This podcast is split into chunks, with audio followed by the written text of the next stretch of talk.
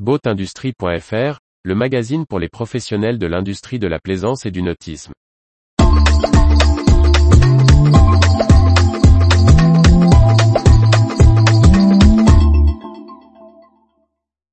Marine Max, trois annonces d'investissement majeurs dans la plaisance.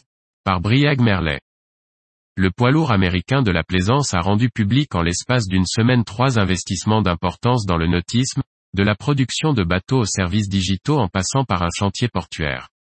Le journal local Tampa Bay Times révélait le 8 décembre 2022 l'attribution à Marine Max d'un site à proximité de l'aéroport de St. Pete Clearwater en Floride.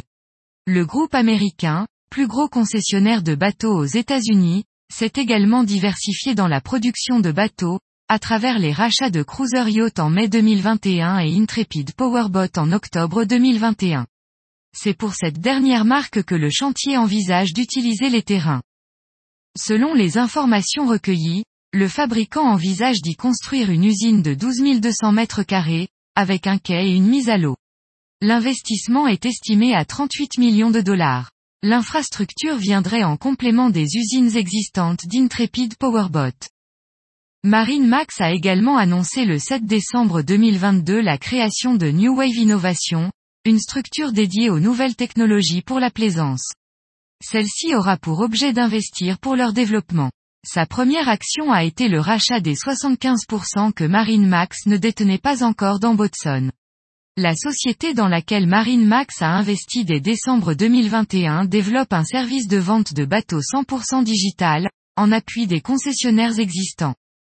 La filiale Boatyard, qui développe des services logiciels et applications mobiles, pour le suivi d'entretien et la réservation de prestataires techniques pour les plaisanciers, rejoint également New Wave Innovation.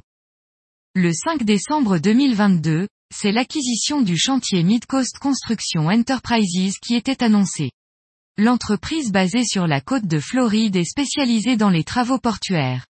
Elle dispose de la flotte de barges et des grues nécessaires pour la construction et l'entretien de marina, activité dans laquelle Marine Max est présente, et s'est renforcé en 2022 via le rachat de IGY Marina. Le site de Midcoast Construction permet également la sortie d'eau de yachts importants pour de l'entretien. À travers ces trois annonces rapprochées, Marine Max consolide encore sa position sur le marché américain et mondial. Retrouvez toute l'actualité pour les professionnels de l'industrie de la plaisance sur le site boatindustrie.fr et n'oubliez pas de laisser 5 étoiles sur votre plateforme de podcast.